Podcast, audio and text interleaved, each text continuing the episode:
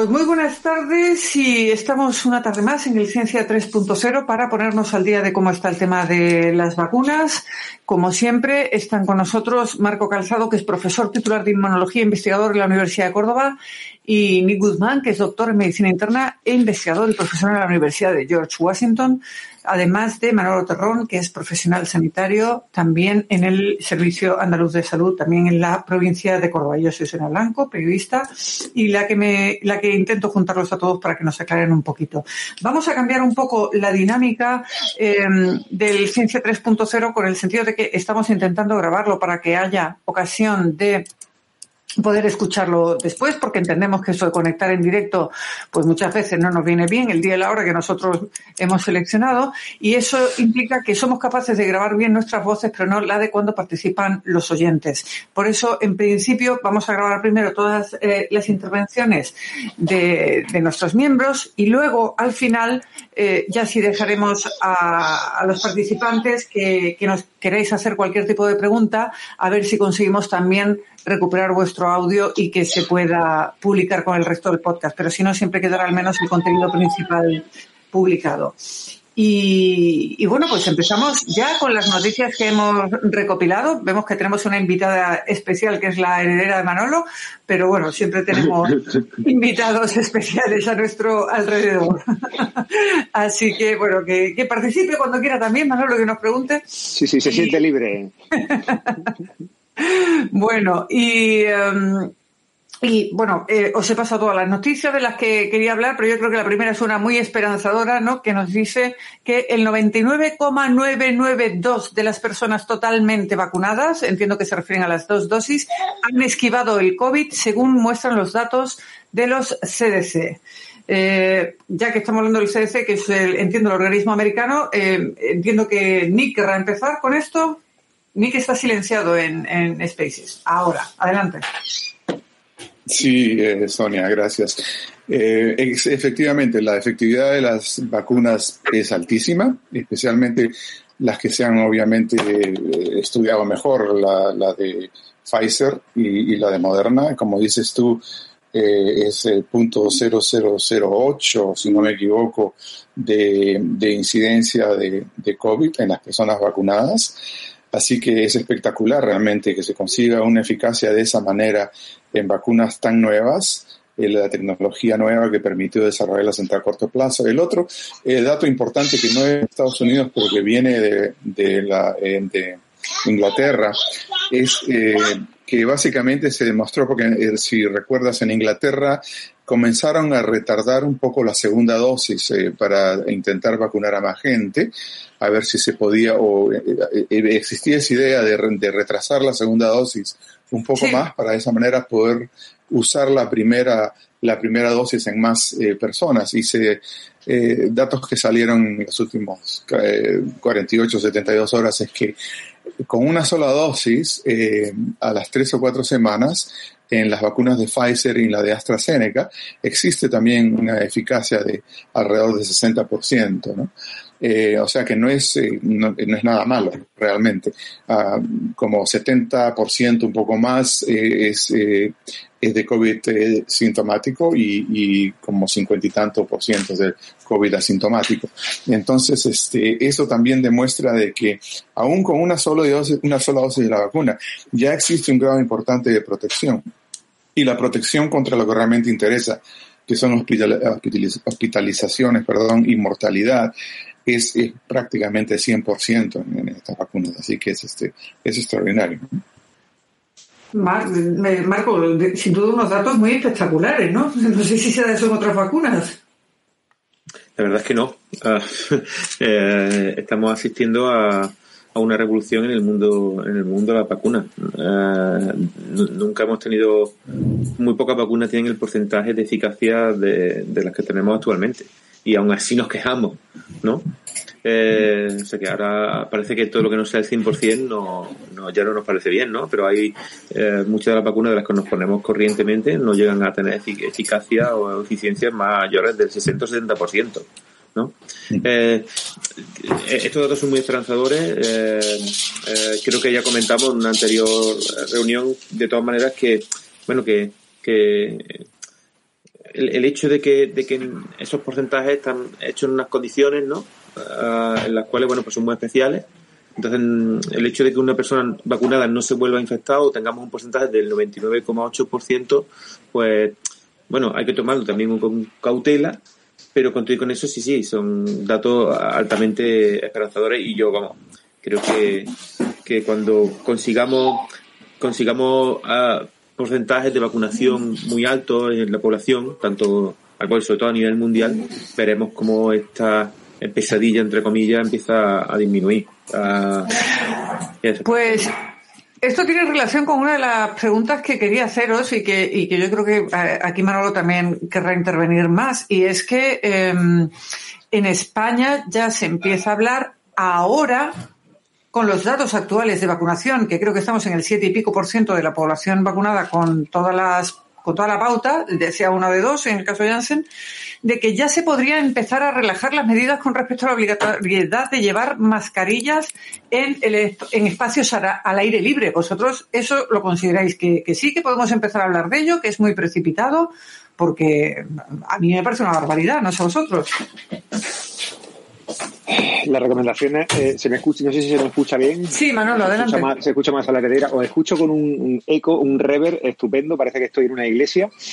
Eh, pues, a ti te escuchamos bien, tranquilo. Se bien, sí. Voy a pontificar, lo siento. Eh, bueno, eh, digamos que nosotros, eh, el personal sanitario que está vacunado, en principio, siguiendo las recomendaciones del CDC, eh, al menos en su versión europea, lo que nos va diciendo es que ya podemos un poco a empezar a relajar el, tema del uso de la mascarilla siempre que estemos en contacto, o sea, siempre que estemos en presencia de gente que está vacunada. Entonces, dentro del hospital, cuando nos reunimos profesionales, bueno, pues eh, ya digamos que te puede un poco relajar. no nos quitamos la mascarilla, un poco por respeto, porque todavía tenemos un poco ese chip implantado, pero hay situaciones en las que eh, te veo obligado, ¿no? Entonces, yo, por ejemplo, trabajamos con un equipo que tenemos que acarrear y transportar por todo el hospital, por los dos edificios que, que hay, eh, y entonces nosotros normalmente cuando nos movemos pues vamos por las escaleras, pero cuando tenemos que coger ascensores, eso de las pegatinitas que había en el suelo con cuatro personas, dos personas, una persona, eh, cuando vamos gente y eh, va todo el mundo a trabajar y tienes prisa y ya llevas 20 minutos esperando un ascensor, te tiras dentro y si en vez de cuatro somos 14, pues somos 14 eh, eh, subes en apnea y se acabó, ¿no? Y si hay paciente, o sea, si hay algún paciente, algún familiar, pues bueno, pues hay gente que protesta, pero los que estamos trabajando llega momento en el que digamos que, la vida se, impone, es decir, es que no puedes estar esperando eh, indefinidamente un ascensor. Entonces, digamos que esas cosas ya empiezan a, empiezan a, a parecerse un poco más a lo que va a ser la, la, la normalidad. Eh, es decir, habrá que relajar el uso de mascarilla en espacio abierto,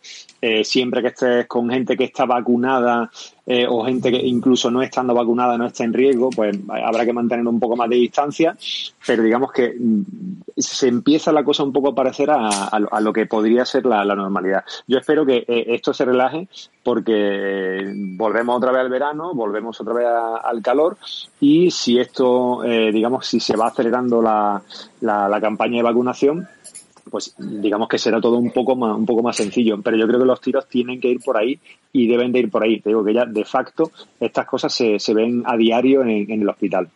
Claro, pero vosotros sois todos personal sanitario, sabéis que estáis todos vacunados, pero si yo estoy eh, ahí, ¿cómo lo, ¿cómo lo sabemos? Marco, adelante. Sí, o sea, yo creo que que el, mm, o sea, no, no, podemos plantearnos, al menos yo, si fuera, si a mí me pidieran mi opinión como profesional, no, ni, mucho menos todavía el momento de, de relajar la, la, mm, la, normativa o la, ¿no? Eh, porque el porcentaje es muy bajo y no deberíamos de hacerlo en función de quién está vacunado o no. O sea, yo tomaría la decisión en todo caso en función del porcentaje de la población vacunada. De esa inmunidad de rebaño, ¿no? Claro. Supuesta inmunidad de rebaño. Claro, pero además por dos razones básicas. La primera de todas, y que no debemos de olvidar, es que el hecho de que tú estés vacunado no significa de que tú no puedas transmitir la enfermedad. Por lo tanto, el hecho de que tú estés vacunado, si bien es cierto que se ha demostrado que tienes mucha menos carga viral, que disminuye muchísimo la capacidad infectiva, no significa que sea cero. Por lo tanto, el hecho de que tú estés vacunado no te debería definir de llevar la, la mascarilla. ¿vale? Pero por, por dejarlo claro ahí, una persona vacunada con toda la pauta se puede contagiar y puede transmitir, a su vez puede contagiar a otros. Aunque, sea aunque él lo padezca de manera muy leve, pero claro, si contagia a uno que no está vacunado. Efectivamente, lo puede, puede padecerlo de manera sintomática, puede transmitir la enfermedad, eh, seguramente a él no le va a afectar, pero eh, volvemos a lo mismo, es que tenemos un porcentaje muy bajo. ¿vale? Por tanto, las restricciones deberían de ser en función del porcentaje de la población total, no de las personas vacunadas o no. Porque además se une ahora se une, ya voy a pensar, ya no solo como profesional, sino también como persona humana que vive en la sociedad. Si ahora eso ocurriera, con un porcentaje de un 7%, si yo ahora voy sin mascarilla por la calle, eh, ¿estoy vacunado o no? ¿Se me va a exigir, se me va a exigir que demuestre, que demuestre mi vacunación para, para quitarme la mascarilla o no? Eh, Una pulserita.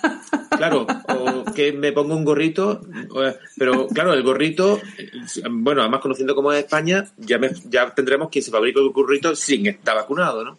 Por descontado. Por descontado. Entonces, claro, creo que en este caso, la, evidentemente, evidentemente tenemos que empezar, llegar un momento en que podremos empezar a, reducir y a bajar los niveles de, digamos, de, de presión con las mascarillas, pero nunca o al menos yo aconsejaría que fuera en función del, porcentaje de población. Lo está haciendo Israel, pero claro, es que los porcentajes de, de, Israel, de Israel son altísimos, así, así creo que es, que es lo correcto, ¿no? Creo. Efectivamente. Creo que querías... Sí, es muy interesante lo que está mencionando Marcos, porque hay, hay, hay, ya hay un poco de evidencia, obviamente, después de varios meses de vacunación, en lo que es la fase 4, farmacovigilancia y la capacidad de transmitir o contagiar el virus eh, de las personas vacunadas a las personas no vacunadas. Y el, digamos, el rango varía entre los 70 a 80% de disminución de esa capacidad de, transmitir el virus a, un 95% aproximadamente. Ese 95% viene casualmente de Israel, que es donde más se ha vacunado y donde existen mejores datos también. Pero no es 100%. O sea, como dijo Marcos, no es 100%. En el mejor de los casos es, 95, es, es 95%. En el peor de los casos estamos hablando del 80%. O sea que existe un grupo todavía importante vacunado que puede contraer el virus, no enfermarse, pero sí transmitir el virus a personas vulnerables. Y comentábamos la semana pasada, o, alguna de estas semanas hemos comentado, de que hay un aspecto muy importante en cuanto a la prevalencia de este virus eh, en diferentes poblaciones. Si se mantiene en una población durante mucho tiempo, como el caso de, por ejemplo, Brasil y ahora la India, este virus ha mostrado la capacidad de mutar. Y las mutaciones, aun cuando no necesariamente sean muy eh, diferentes en, términos de letalidad, sí parecen ser en, tipo, en, términos de transmisión, se hace mucho más transmisible. Y cuando uno ve la experiencia de Brasil, por ejemplo, y en otros países también. Y India también, ¿eh? India también. Y la gente que se está enfermando ahora es la gente joven, es la gente que, que tiende a, a, no usar mascarillas, que tiende a salir, a hacer lo, no, lo, que, lo que le gusta a los jóvenes hacer y entonces en esa población se está diseminando el virus de una manera increíble. Entonces, el suspender las, este, las, las, medidas de precaución como la mascarilla y esas cosas, realmente hay que tener mucho cuidado, hay que asegurarse de que tenemos un índice de vacunación como el de, el de Israel, que todavía no se ha llegado a muchísimos lugares. Y lo más difícil es que tal vez no se pueda llegar hay datos que justo estaba revisando un poco antes de, esta charla. Eh, por ejemplo, en ciudades grandes en Estados Unidos como Nueva York, eh, Seattle, eh, solamente el 40 o 50% de personas se han vacunado. La ciudad de Nueva York, la vacunación es más o menos el 55%. Y hemos pasado de un estado en que todo el mundo quería vacunarse y había que hacer, digamos, registrarse y esperar Aún estaban que ahora las vacunas sobran, las citas para vacunación están disponibles. Uno puede caminar al Javits Center o a un sitio, un estadio. Voy a ir a, Nueva York de visita. Exacto, ven, vente a Nueva York, te vacunas y, me, paso mis visitas y, y, no hacemos un tour por, por toda esta zona. No, pero esa es la verdad. O sea, y entonces existe la preocupación de que si solo 50% de la gente se va a vacunar, eh, ¿llegaremos a esa inmunidad de rebaño? Y entonces estamos pensando en no usar mascarillas cuando todavía no hemos resuelto el otro lado del problema.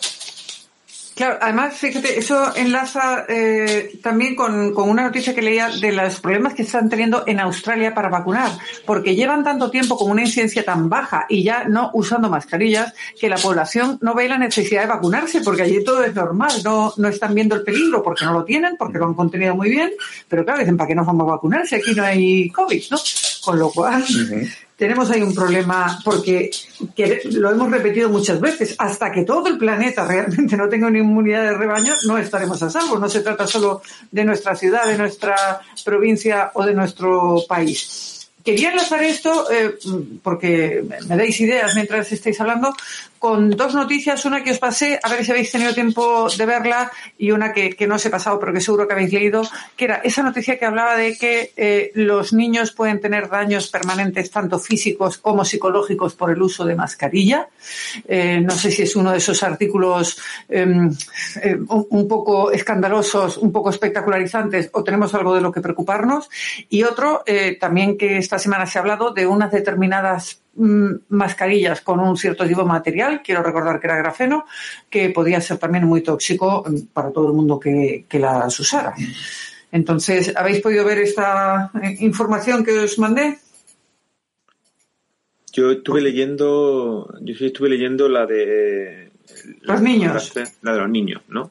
Y efectivamente, lo que te iba a decir, me pareció un artículo un poco, bueno, tirando a lo espectacular, ¿no?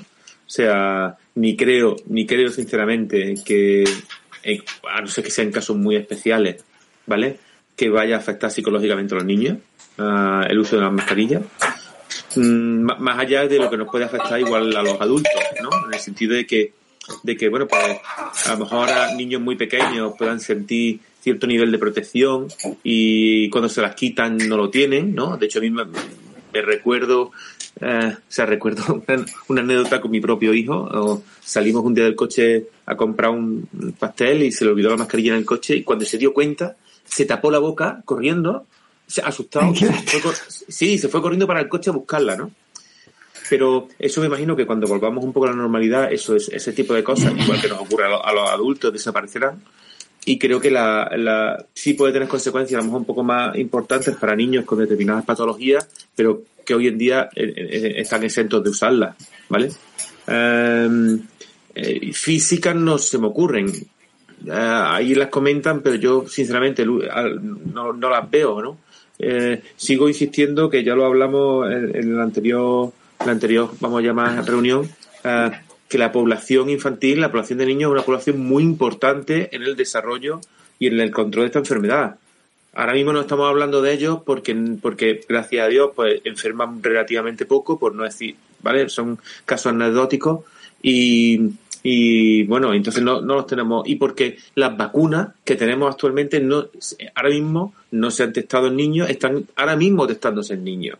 Pero es una población que tiene que pasar sí o sí por la vacunación con el resto porque o no controlamos en este caso a los, a, los menores de 16, o de 18 o estos son transmisores. Bueno, y, llegamos al tema eh, de la distribución por edades de las distintas vacunas. Hemos tenido lío esta semana con las vacunas de Janssen, lo seguimos teniendo con el de AstraZeneca. Uno ya no sabe qué, qué vacuna le van a poner aunque no debería importarnos, como, como ya hemos dicho en muchas ocasiones. Y, quería preguntaros también un poco por esto, por el lío este de eh, el dilema de Janssen de tener vacunados en julio a todos los mayores de 30 con, con estas vacunas, pero también a la vez preguntaros que ya no sé si os lo pregunté a vosotros la semana pasada o lo hemos planteado esto en algún otro foro, si realmente deberíamos cambiar esa, Em, estrategia de vacunación, y ya sé que no podemos vacunar a menores todavía porque están en estudio, pero a lo mejor sí vacunar de 18 para arriba, puesto que ahora mismo serían los que podrían causar una mayor incidencia en la pandemia, y dejarnos otra vez a lo de en medio ahí, en tierra de nadie. Bueno, va a depender mucho de la disponibilidad de las otras vacunas, ¿no? Eh, ya hemos conversado de lo raro que es este problema que parece ser específico a las vacunas que usan el adenovirus eh, vector, ¿no? la de AstraZeneca y probablemente la de Janssen. Eh, casualmente en, estos momentos se está dando una reunión del comité consultor de, del FDA que, va a decidir cuál va a ser la, la disposición con respecto a la Janssen que ha estado, eh, se ha pausado el uso acá durante un par de semanas, ¿no?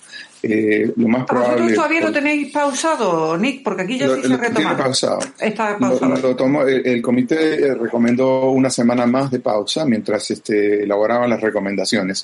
Y este, hoy día justo debe salir eso, se, se, rumorea, no estoy seguro, de que va a ser simplemente una advertencia, ¿no? Que no, no va a haber ningún cambio en grupo de edades, veremos qué sale.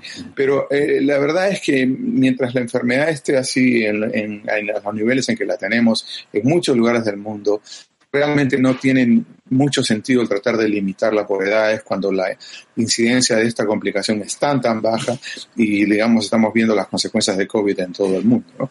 Si te si te sobran las de Pfizer, si te sobran las de Moderna. Bueno, a nosotros no nos sobra de ninguna. Exacto, Ese es el problema que tenemos. Exacto, y no, hay, no creo que haya muchos lugares a que les sobre, ¿no? Entonces la idea es continuar a usarlas, continuar a usarlas eh, sí proteger a las personas de mayor edad primero, pero el tipo de vacuna que use realmente es menos importante en ese sentido. Manolo. Ataco ahora, eh, a ver si la, heredera me respeta. Eh, bueno, eh, veo que volvemos a la espectacularización de las noticias. Esto me recuerda a los inicios del aspirante. Es siempre bueno volver a los orígenes. ¿Qué tiempos aquellos? Esta fue la Sonia Blanco que a mí me enamoró hace, hace 15 años. Qué cosas más bonitas me dice. Es que si hablara solo de espectacularización podría tirarme 24 horas enganchada al Space y si no es plan, hay, hay, que vivir también. Necesitamos nuestra dosis, Sonia. Bien, pues en, cuanto a la, en cuanto a la noticia de los menores, eh, bueno, eh, Marco, para estos casos, eh, sé, que, sé que es duro, pero en estos casos hay que dejarle a los niños un cigarro por si acaso se le olvida la mascarilla, que lleven un cigarro de urgencia, aunque sea de estos de plastiquete, de estos de caramelo, algo hay que, de, chocolate, de los que sea, algo, algo que hacer. Van a tener secuelas, claro que van a tener secuelas, pero yo creo que las secuelas van a ser un poco más de estilo, de estilo psicológico. Es decir, esto pesa a la gente. Es decir, ese tipo de actitud de, hostia, me olvido la mascarilla, me voy a morir, eh, ese miedo que ese miedo que está desarrollando esta, esta población infantil, eso es, eso es importante. No olvidemos que no van a ser los únicos que van a desarrollar ese tipo de secuelas. Es decir, eh, si, no, no, no, o sea, está claro que el personal sanitario va a acabar hecho leña, hecho candela, y si no le está ya. Pero es que eh, esos son los más evidentes. Hay grupos de población de riesgo, como serían, bueno, pues algunos pacientes crónicos con enfermedades muy, muy especiales, que viven en un aislamiento absoluto, aterrorizados, es decir, gente que yo me encuentro en, consulta y que viven muertos de, miedo, eh, que no salen, es decir, con unos confinamientos de los que nos, yo me río un poco del agobio de la gente porque solamente puede salir una hora y esta gente se pasa todo el día en su casa encerrados, solo salen a las visitas médicas imprescindibles y el resto de su vida la pasan enclaustrada dentro de su casa y no quieren saber nada. Es decir, pero, pero Manolo, eso está clarísimo, pero el artículo decía que se debía exclusivamente al uso de las mascarillas. Sí, sí, no, no, Bueno. O sea, que el problema psicológico, de acuerdo, pero por, exclusivamente por, provocadas por el uso de la mascarilla. Hombre, yo creo que ahí hay una diferencia. Sí, no, pero bueno. No, ¿Podríais pensar, eh, tú, por ejemplo, que, estás, digamos, en, primera línea con el público, Manolo, eh, ¿veis que a lo mejor haya una mayor incidencia de, misofobia, de que podamos salir de aquí un poco em, con esa fobia a los gérmenes, con esa manía mm, excesiva de lavarse las manos y con esa fobia absoluta? No digo yo que afortunadamente saldremos, yo creo que con mejores em, habilidades de higiene o con mejores costumbres de higiene en ese sentido de lavarnos más las manos y demás. No creo que todo el público en general vaya a seguir usando gel hidroalcohólico en el futuro. Yo es que ya lo venía usando porque soy rara. Pero ¿creéis que se puede provocar esa incidencia de la misofobia, eh, una mayor incidencia en la población ahora? Mira, yo, yo creo, yo creo que, eh, bueno, eh, lo que a mí, por ejemplo, me daba miedo al inicio de toda esta historia, cuando hablaban del mal uso de las mascarillas, era precisamente eso, es decir, que había mucha gente que las mascarillas las usa mal. Y yo todos los días me cruzo con un montón de gente que ves el color de las mascarillas o ves cómo esas mascarillas tienen pelotillas, están despeluchadas, mm, están sucias y reutilizadas al extremo. qué asco. Claro, claro, qué asco, qué asco. Es decir, cuando estábamos hablando nosotros de que eh, una mascarilla quirúrgica que tú te pones y que, pues yo qué sé, si esto no una vez o dos me la cambio. Si eh, tengo que hablar demasiado, pues por la condensación, la humedad, pues me la cambio. Es decir, una, una mascarilla quirúrgica tú te la podías cambiar cuatro, cinco, seis veces tranquilamente en una mañana. Si estás haciendo cirugía y, son cirugías cortas, pues de una cirugía a otra te cambia la mascarilla. Y, y, y pasamos. Y espero que los guantes también.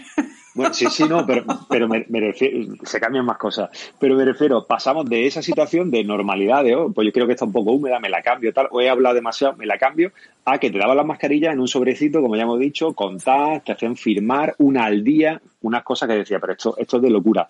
Entonces, si yo que sé manejarlas bien, veo que esto es un poco una locura, la gente que no las maneja, pues nada, es decir, es lo que veo, veo mascarillas FCP2 que en algún momento fueron blancas, pero ahora son grises. Entonces, ese mal uso si a pesar de todo eso la gente no ha desarrollado ningún tipo de enfermedad, bueno, pues mira, bienvenido sea, eh, los sistemas inmunes los que los tienen, pues son capaces de, defender de muchas cosas y eso, digamos, me preocupa poco.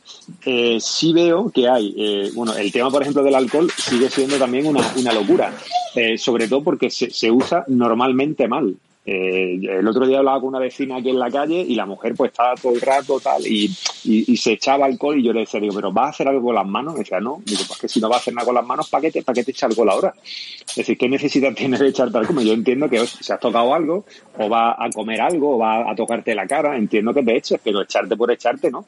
Es decir, no podemos pasar de me voy al supermercado, toco el carro de la compra y llego a casa y lo tiro todo en la nevera de cualquier manera, de eso al extremo opuesto de lo limpia absolutamente todo y me voy echando alcohol. Es decir, a, alguna gente sí le va a dejar un poquito de. es decir, le va, a costar trabajo despegarse de eso, pero creo que todavía habría que hacer una labor, una labor de formación para que a la gente le quede, se les queden claros los buenos usos.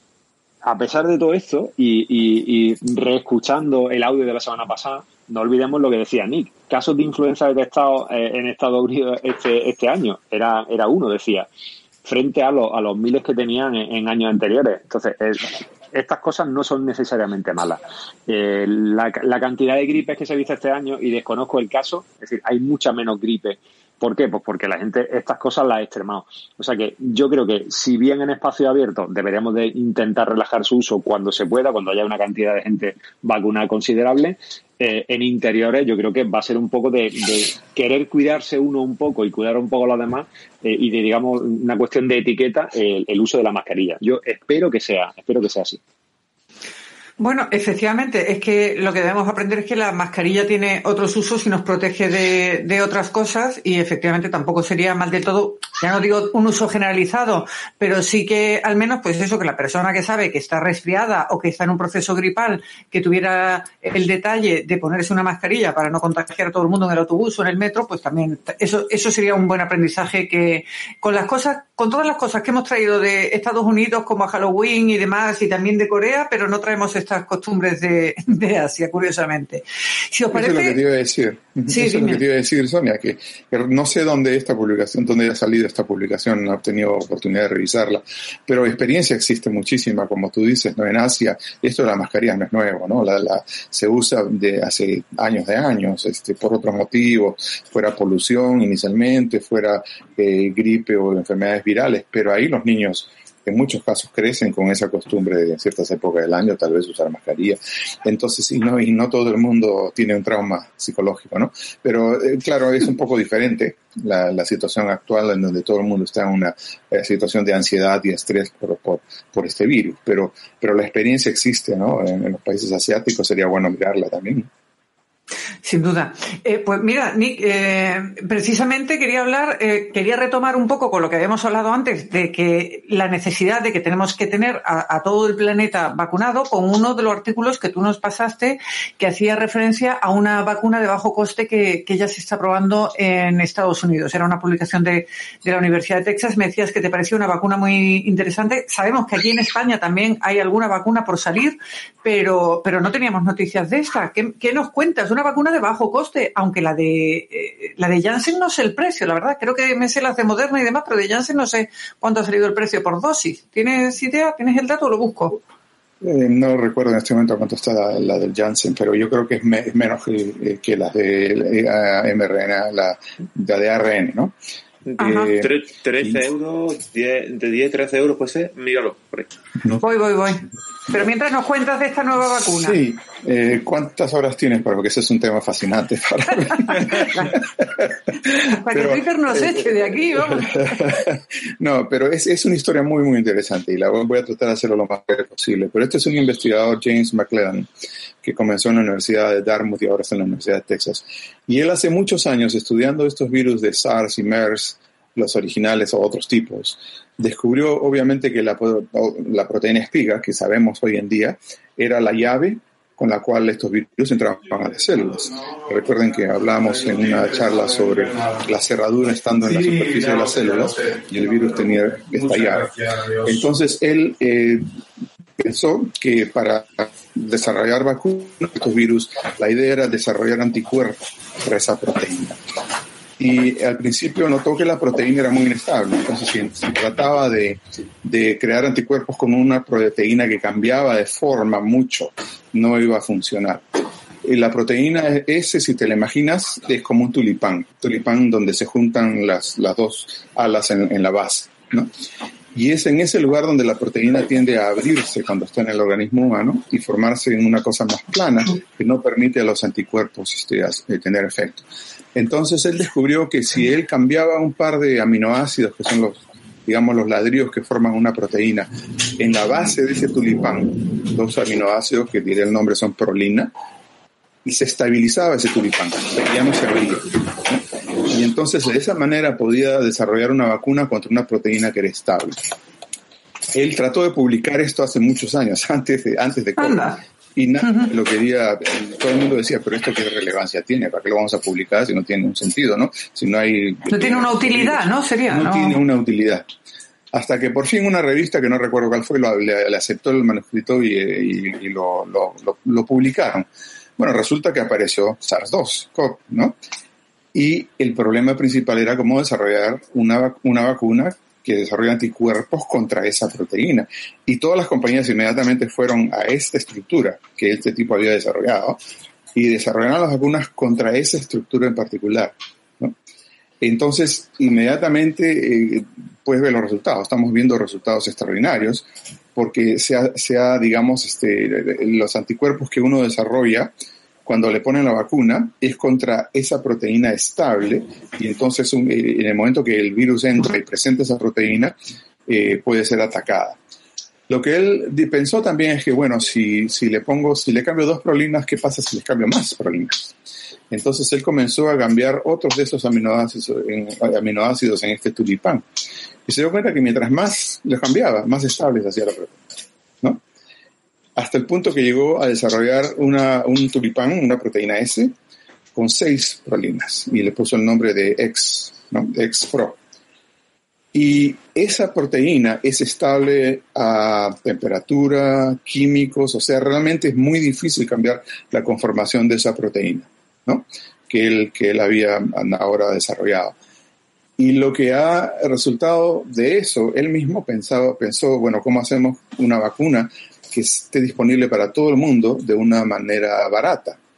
Entonces pensó en el concepto de cómo se desarrollan las vacunas para la gripe, para la influenza, que usan el crecimiento de, de, virus que, producen la proteína en, en, huevos, ¿no? Que son granjas de huevos inmensos que, que son muy baratos de, de producir y, y de, mantener, y la vacuna se puede producir a gran escala, ¿no? Entonces, ese es el proyecto, o sea, desarrollar digamos, este, estas granjas en donde se crecen estos virus, en este caso en particular es el virus de Newcastle, que es el que llevaría el código de esta proteína para producir la proteína y después usar esta proteína más, más estable como la fuente de, de vacuna para producir las defensas del organismo, que es lo que se hace básicamente con la influenza, ¿no? con la gripe. Ese es el proyecto en donde eh, la universidad ha invertido muchísimo, la Universidad de Texas, el Instituto Nacional de Salud, sé Gates Foundation también está metido ahí, y de resultar esto tendríamos vacuna en relativo corto plazo, cantidades y baratas y probablemente tan efectiva o más efectiva que las de ARN, ya es difícil de pensar, pero tan efectivas como esas, ¿no? Vaya, pues sí que, sí que es una noticia interesante. Bueno, ya, ya he encontrado que aquí eh, se publicó en, en, la web de Redacción Médica que la vacuna de Janssen costará menos de 8,4 euros. También luego habrá que ver los contratos que han hecho los países o la Unión Europea en esto para conseguirlos más rápido y demás, que, porque si dice, por ejemplo, que Israel pagó como el doble de lo que está pagando Europa por las de Pfizer y que por eso estaba teniendo tanta cantidad, ¿no? Pero bueno, que en principio 8 euros, yo digo yo que no. O sea, vamos, os lo pondrá, vamos, me extraña que comprado ese precio. Me parece muy barato. ¿Te parece muy barato? Bueno, la de Pfizer es bastante más cara, ¿no? Quiero recordar que iba a 12 o 14. Creo que la de Pfizer puede moverse hasta los 18. Sí, puede ser. Acá era 20 dólares, 25 dólares. Eh, sí, hasta, eh, bueno, yo allí hasta 23 Cada dosis, además. Cada Ojo, dosis, claro, exactamente, que son dos dosis, tenemos que decir, mientras que la de Janssen es solo una. O sea que está la cosita ahí complicada. Bueno, pues eh, estamos en menos cuarto. Yo no sé si, si queréis hacer un resumen general para, para ir concluyendo esta primera parte y que luego demos palabra a algunos de nuestros oyentes, como estábamos diciendo al principio, que además hemos tenido eh, bastantes oyentes entrando y saliendo. No sé si queréis concluir las noticias de esta semana con algo interesante, aportar algo más, Marco. Yo me gustaría, vamos, uh, de hecho, una cosa que me ha pasado uh, muchísimo en mi círculo más cercano. Eh, vi, de hecho, ayer un hilo en Twitter, no recuerdo de quién era, con mucho, de hecho, con mucho like, mucho retweet, eh, y me gustaría un poco comentarlo porque yo digo que me ha pasado mucho en el círculo cercano, ¿no? Y es como ahora mucha de la gente que se ha vacunado, ¿vale? Y que recientemente, ¿no? Pues quieren saber si tienen anticuerpos contra, contra el virus, ¿no? Y entonces muchos, muchas personas lo que están haciendo es eh, las típicas estas tiras que teníamos, bueno, estos cassettes, ¿no? Que, eh, estas pruebas de anticuerpos que empezamos, que usábamos al principio de la pandemia para ver si hemos pasado la enfermedad o no, pues las usan para, para ver. ¿Eso, ¿Esos son los test de antígeno o es distinto? Los, test de anticuerpos, que fueron los primeros. De anticuerpos. ¿Vale? Que es simplemente para testar si tienes anticuerpos ya desarrollados contra la enfermedad. Eran los primeros test que, que, empezaron a hacerse, ¿no? Para testar. Entonces, bueno, pues casi todo el mundo dice, bueno, pues yo ahora quiero saber, ya que me han vacunado, venga, yo tengo anticuerpos, ¿no? Entonces tiran de esos test. Y se llevan la sorpresa la gran sorpresa de que no, de, que no tienen anticuerpos, o sea, que les sale negativo, ¿no? Explicación científica. Ahora, claro, claro, eso tiene su explicación, obviamente tiene su explicación. Pero ¿qué ocurre? Que como les sale negativo, o bien entran, o bien eh, eh, eh empiezan ya, eh, bueno, las, las, vacunas no son efectivas, esto es mentira, no está funcionando, yo no tengo anticuerpos, ¿no? Cuando eso en realidad no es así, ¿no? Entonces, tiene una explicación, de hecho, bastante simple. Pasa que, bueno, pues tiene que ser un poco, digamos, de inmunología, de cómo funcionan ese tipo de test, ¿no? Eh, lo normal, que sabemos todos de inmunología. Sí, vale, no, no, pero es fácil, lo vais a entender fácilmente. Eh, esos test de, de anticuerpos, esos que de, de, una gotita de sangre, ¿vale? Sí. Para, para detectar, para detectar si nosotros teníamos anticuerpos, pues lo que se hace es que esos test llevan una proteína del virus, ¿vale? a la cual se pega el anticuerpo. Eso es el 90 y te diría que el 95% de todos los que se hicieron de todas las marcas llevaban como proteína la proteína N, ¿vale? Eh, o la proteína de una proteína bastante grande del virus, la proteína de la nucleocápsida, ¿vale? De la envuelta del virus, es la que llevaban, ¿no? Y la que llevan, de hecho, muchos de ellos. ¿Qué ocurre? Que a nosotros no nos han vacunado con esa vacuna. A nosotros nos han vacunado con una vacuna que eh, ataca la proteína S, la de la espiga. Ajá. Entonces nuestro cuerpo, nuestro sistema inmune desarrolla anticuerpos contra la proteína S, pero no contra la proteína N. Esa no la hemos visto supuestamente porque esa, esa va en la envuelta del virus. ¿Qué ocurre entonces entre los vacunados? Que se hacen una prueba de anticuerpos y les, de esa rápido y les sale negativo porque no tienen anticuerpos contra la proteína N. Ellos tienen contra la S. Entonces, ¡Qué barbaridad! ¿me explico? ¿Me, había entendido? Sí, sí, no, facilísimo. Pero la cuestión es, la gente que se quiere hacer una prueba de anticuerpos para saber si la vacuna le ha hecho efecto, pues yo qué sé, por entretenimiento, por lo que sea, ¿existe un test que pueda adquirir en la farmacia? Sí, bueno, eh, de hecho, claro, tendría que adquirirlo en la farmacia y eh, o donde lo pueda adquirir o dirigirse a, una, a un centro de salud específico. no les vamos a molestar para esas cosas también. No, no, no, no, no, hay sitios privados donde lo hacen, o sea que tú puedes pagar por hacerte esa prueba, donde verdaderamente saben eh, que, o sea, que, que, estamos testando y estamos mirando anticuerpos contra la proteína S, ¿vale? Contra la proteína de las pigas y no simplemente venga un test de anticuerpos, porque parece que es que tenemos anticuerpos contra, todo y no es así. ¿No? Entonces yo digo, he tenido familiares, es que me he hecho la prueba y me sale que no tengo anticuerpos. Y dice, ¿qué prueba te has hecho? Y en Twitter el otro día muchísima gente contaba lo mismo, ¿no? Que, le salía negativo. De claro, si es que te va a salir negativo. A no ser que haga jamás específico contra lo que te han vacunado. Claro, jamás se me había ocurrido a mí irme a hacer una prueba de anticuerpos, que la gente está un poco apretada, ¿no? Con esto. No, no, no. Bueno, mm, ah, no lo veo. O sea, yo puedo entender que haya gente que tenga inquietud en saber si verdaderamente la vacuna le ha funcionado. Tú no lo sabes. Vale, y ahí esto me dirige a una pregunta que de lo que se está hablando poco. Eh, siempre, o sea, eh, estamos hablando de los niveles de eficacia, pero también sabemos que hay gente a la que simplemente las vacunas no le hacen efecto, esta y cualquiera.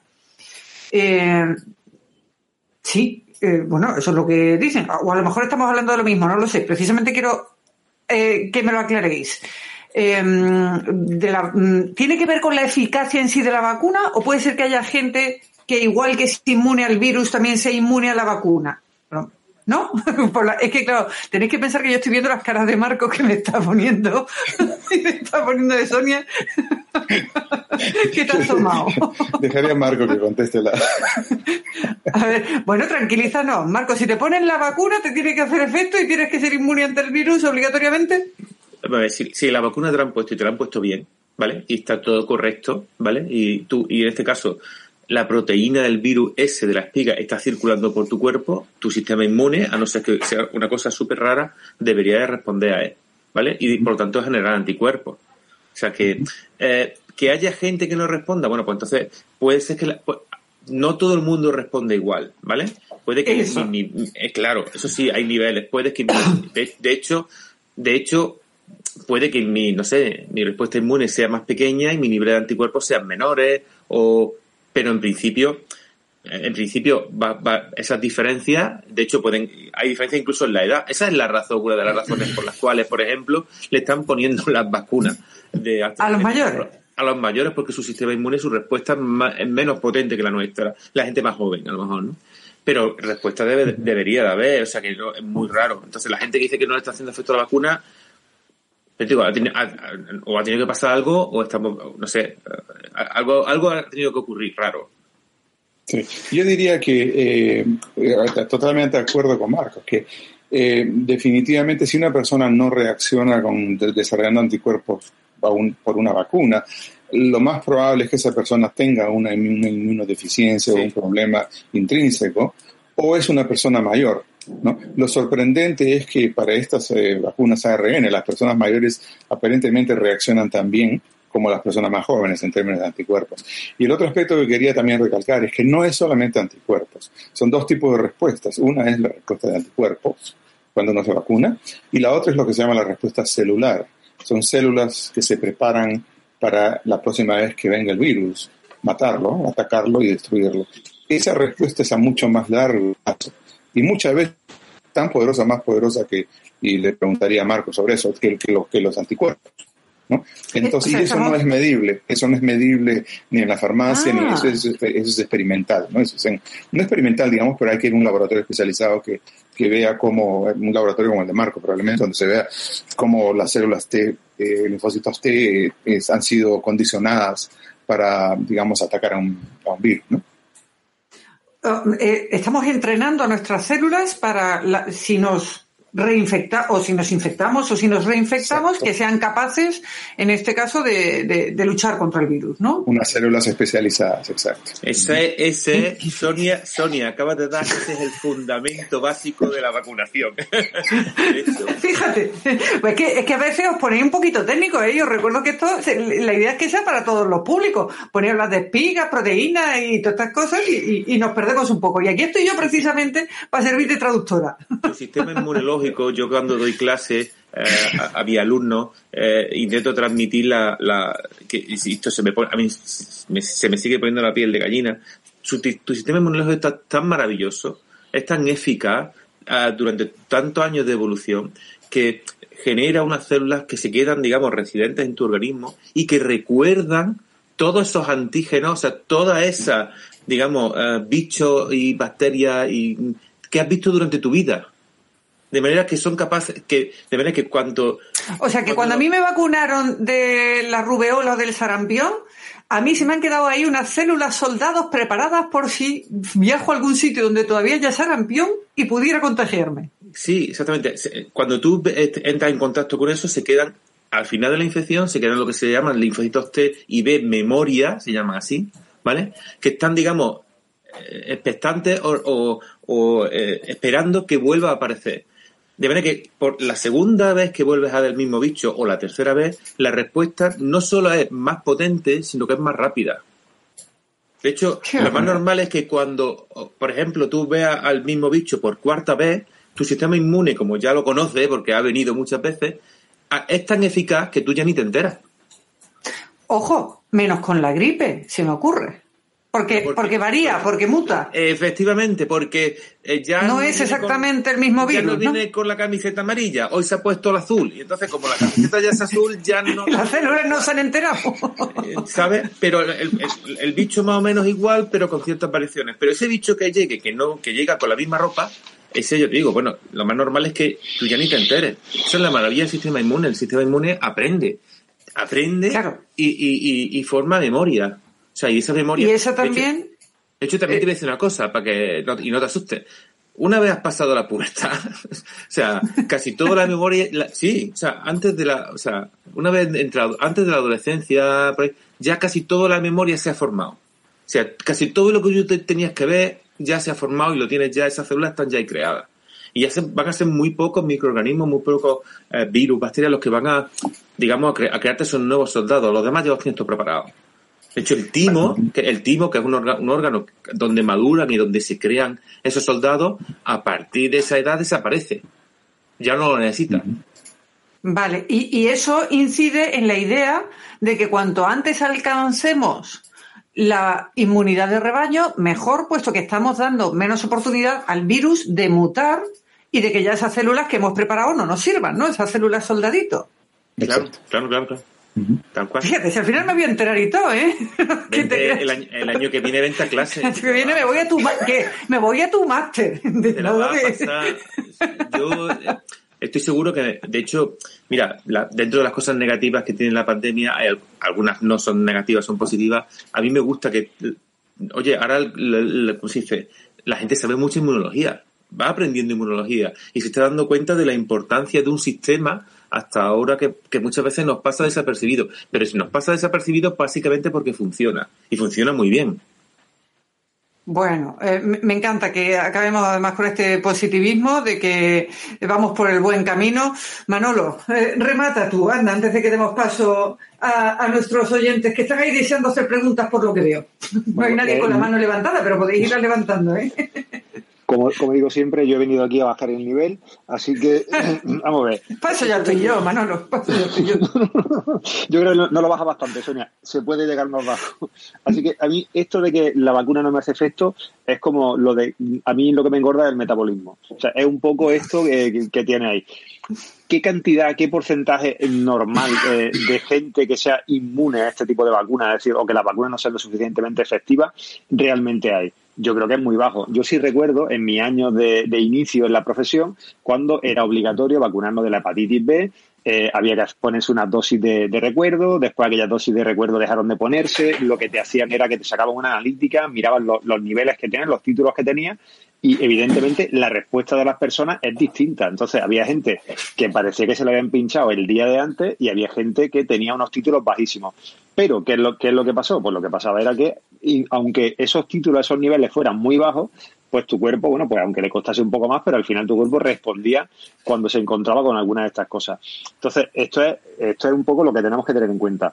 Eh, que a, no todo el mundo le va a funcionar exactamente igual o a los mismos niveles o de la misma forma, porque todos, digamos, somos distintos o, asimilamos las cosas de una forma, de una forma diferente. Eh, en cuanto al tema de la elección de vacunas, había una cosa que, eh, bueno, cuando, cuando he estado escuchando antes, yo esta semana he tenido que enfrentar a, alguna persona que ha tomado una mala decisión en base a informaciones que digamos que, no le han o sea, que no le han dado buenas informaciones o se ha asesorado en sitios en los que no debía de asesorarse y se ha encontrado pues porque decido no ponerme la vacuna pues ahora de repente me toca estar ingresado en una planta COVID. Entonces eh, hay que tener estas cosas en cuenta. En cuanto que os ofrezcan la posibilidad de vacunaros vacunaros Si tu médico te dice que te tienes que vacunar, vacúnate. Si tienes algún familiar que es sanitario o en tu entorno cercano que te dice que te tienes que vacunar, vacúnate, hazle caso. Si no te fías de uno, pide la segunda opinión, que eh, en España eso lo tenemos disponible. Pero que no sea tu charcutera, que no sea tu cantante favorito el que te asesore, ni un periodista que diga que le parece, o un opinionista de estos que ve en televisión, el que diga que, pues, que no te parece seguro vacunarse con esta cosa o con esta otra. Evidentemente, la gente que toma decisiones las toma eh, eh, basándose en, es decir, en conocimiento, en ciencia, es decir, son, son decisiones que están pues bastante bien ponderadas y pues son las que te, te, alejan bastante de acabar ingresado en alguna de estas unidades. Y hasta aquí llega mi intervención, Sonia. Bueno, pues yo en base a esto, lo único que tengo que recordar es que sigue abierta mi oferta eh, de intercambiarle a Nick una cajita de buen vino español por una cajita de Janssen. yo, pensé que era, yo, pensé que era, el, oficiador de la cerveza, ahora es vino. Bueno, también. Bueno, es que no ha llegado, es que no ha llegado. No os he comentado nada hoy de la cerveza porque todavía no ha llegado. Cuando llegue hablaremos. No, Nick. no, queso, bueno, eh, damos, eh, llegamos hasta aquí, sobre todo para que Manolo sepa, vamos a, cerrar aquí lo que serían nuestras intervenciones y vamos a dar paso a, lo que serían las intervenciones de, em, de nuestros invitados, que ya tenemos una mano eh, subida de Francisco Javier. Espero que otros os animéis a, a participar. Empezamos con Francisco Javier, a quien ya le damos la palabra. Espérate, creo, un segundo, estoy aquí dándole a probar, pero no, ahora sí, todo tuyo. Hola, ¿qué tal? Buenas tardes. Bueno, primero felicitaros por el espacio y por hacer un poquillo más o menos eh, con palabras que, eh, que más o menos se entiende lo que tenemos entre manos actualmente. Eh, yo no sé a quién dirigir mi, mi, pregunta o si alguien puede aclarar un poco más, ¿no? Pero bueno, lo dejo aquí y que cada uno pues dé su opinión desde su punto de vista. Eh, cuando todo esto empezó, eh, un buen amigo que tengo, que me digo forense aquí en Málaga, eh, empezó, hizo un pequeño relato de las consecuencias que iba a tener el COVID, ¿no? Y, efectivamente no se equivocó en ni una ni un punto ni una coma de lo que transcribió de lo que iba a empezar o, de lo que era la enfermedad del COVID. ¿no? Em, en los primeros momentos, pues los fallecidos eh, eran en un número muy importante. Eh, parece ser que el virus ha ido mutando dependiendo de los países, regiones, etcétera. Y ahora, pues, bueno, pues siguen falleciendo personas y, en un número un poco respecto al número de contagios, el número de fallecidos es eh, eh, bastante menor, ¿no? Respecto a los primeros meses cuando se detectó la pandemia. Eh, ¿No parece que hay algo raro? Es decir, antes atacaba un número muy importante con una casualidad de, con un número importante de fallecidos ahora lo sigue habiendo, no, no quitamos importancia, pero el número de fallecidos es bastante menor, ¿no? Entonces, mm, ¿qué, qué tanto ha avanzado la investigación en un año como para que esto, se, afortunadamente también, ¿no? se reduzca en un número importante? Y, y, bueno, pues, pues actualmente se está combatiendo en este sentido, ¿no? Eso lo dejo ahí para ver si, si Marco o Nico o, Manuel pues pueden, pueden aclarar un poquillo más de esto, ¿no? Y por otro lado, y un poco también eh, puede ir hilada a la reflexión o pregunta anterior, eh, ¿por qué hay a determinadas personas eh, que el virus pues la ataca eh, tan trágicamente, ¿no? De estar en, unos estados de coma muy importantes y, bastante duros, y por qué otras personas pasan el virus o lo hemos pasado, no sabemos si los que estamos lo hemos pasado o no lo hemos pasado y, y ni siquiera pues pues nos enteramos, ¿no? No pasa como desapercibido y, y bueno, ¿qué, ¿qué, es lo que tiene eh, o, o, cómo afecta este virus eh, para que en un caso sea tan trágico y en otro sea tan tan liviano, ¿no? Poniendo esto de entre comillas. Bueno, reiterar mi, mi felicidad a, a, todos, a Sonia, a Marco, a Niti, a Manuel, por el espacio y, y, no lo dejéis porque la verdad que, que es bastante apasionante vuestras intervenciones. Muchas gracias. Bueno, muchas gracias a ti, Frank. No sé quién, quién quiere atacar con el tema. Yo podría comenzar desde el punto de vista médico. Francisco Javier, muchas gracias por la pregunta. Es una pregunta muy interesante. Eh, y eh, en cierta medida, eh, partes son claras en términos de una respuesta, otras son menos claras. Comenzaré con la parte que es un poquito menos clara, que es la parte de la segunda pregunta. sabemos que existe poblaciones a riesgo, no hay ninguna, de alto riesgo, no hay ninguna duda. Hay poblaciones que, que tienen, por, ya sea por edad o por condiciones mórbidas concomitantes, obesidad, por ejemplo, es una de ellas bastante grande o, problemas de diabetes, tienen un riesgo mucho mayor. Eh, tienen un riesgo mucho mayor de tener un desenlace eh, malo, un desenlace fatal. ¿no? Entonces, eh, si bien la eh, infección, digamos, 85% de las personas que adquieren la infección tienen síntomas mínimos o no tienen síntomas, existe un 15 a 20% de personas que tienen síntomas, un 5% tienen síntomas severos y necesitan eh, cuidados intensivos y muchos también fallecen, ¿no? Eh, y muchos de esos pacientes tienen características como las que acabo de describir, ¿no? De susceptibilidad mayor.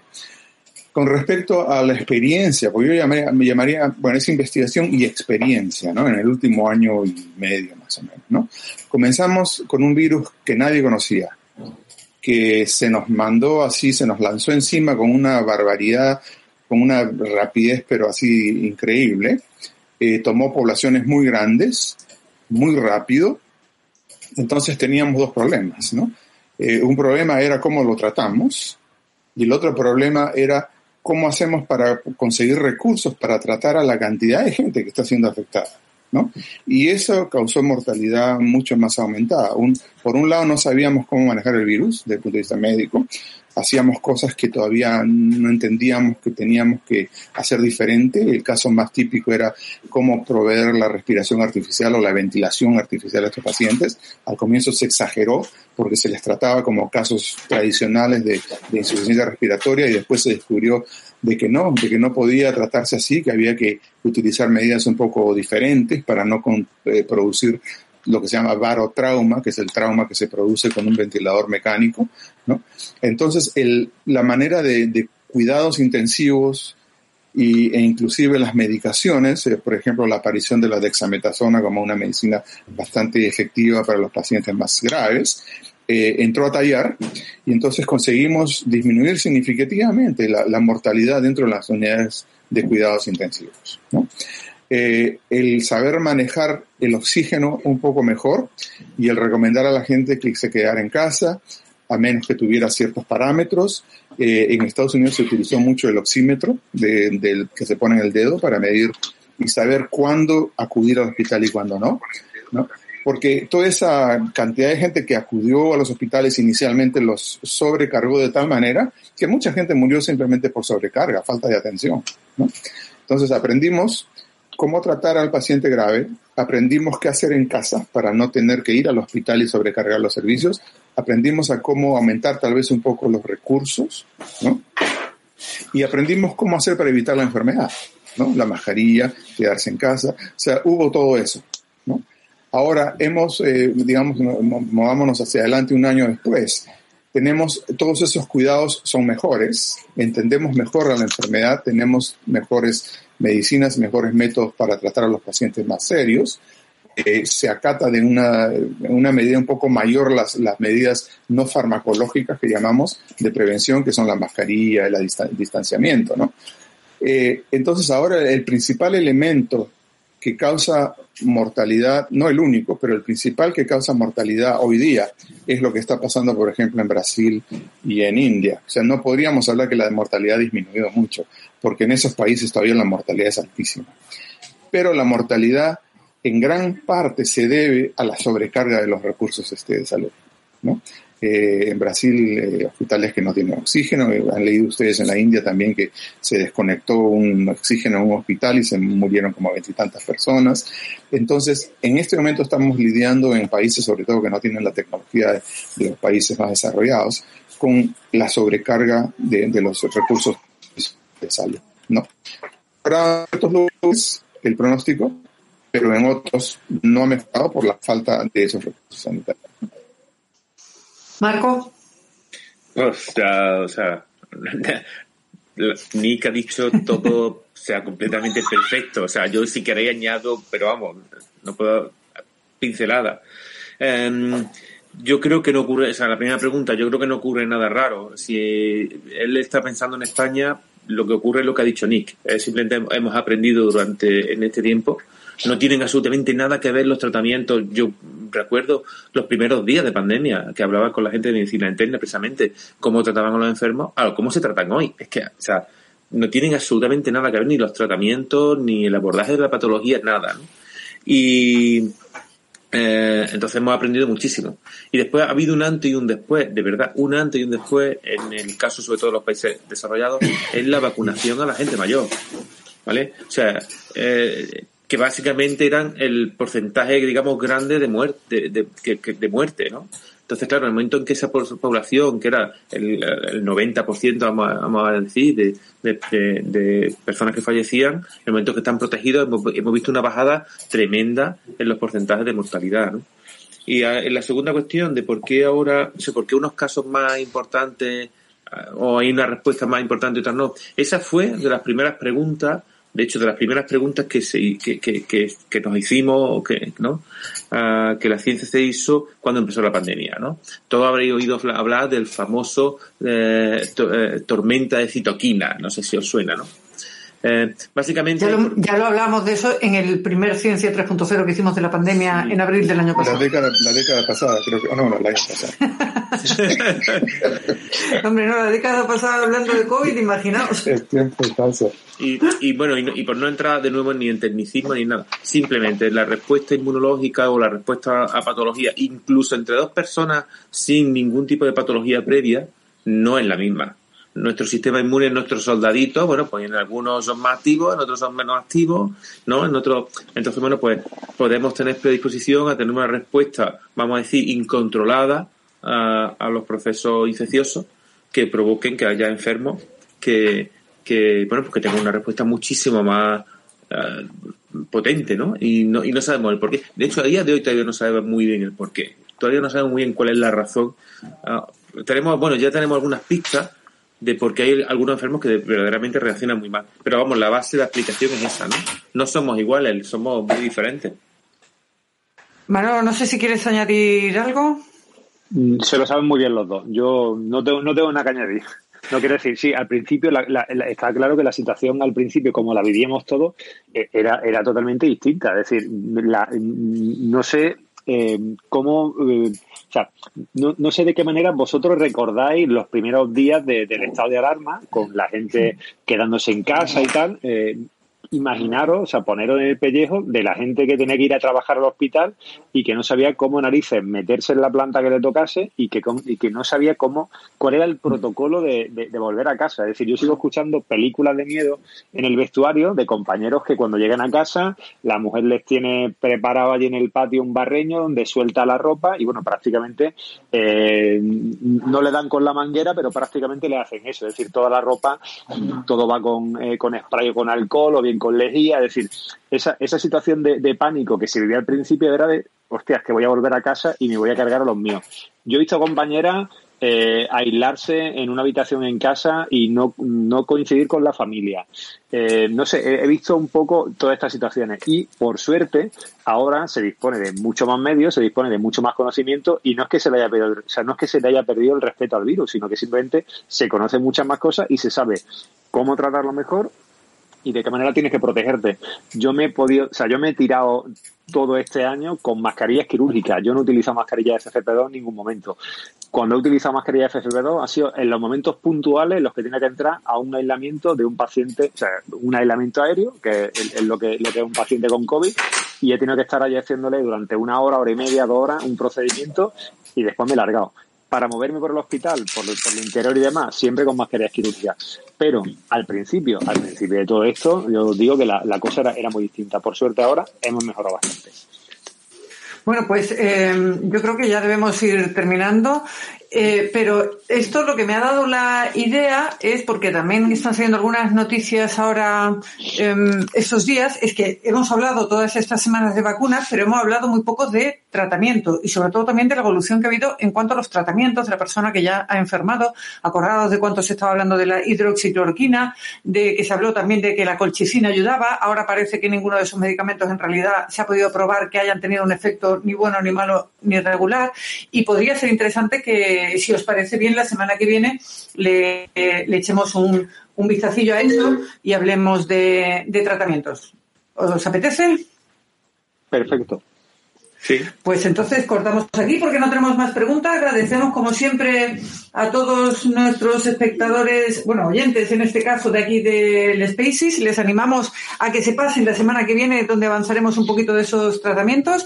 Y como siempre, muchas gracias a Marco, Nick y Manolo por dedicarnos este tiempo cada semana para tranquilizarnos, orientarnos y enseñarnos también un poquito. Muchas gracias a todos y hasta la semana que viene. Hasta luego. Gracias, hasta luego. Hasta luego.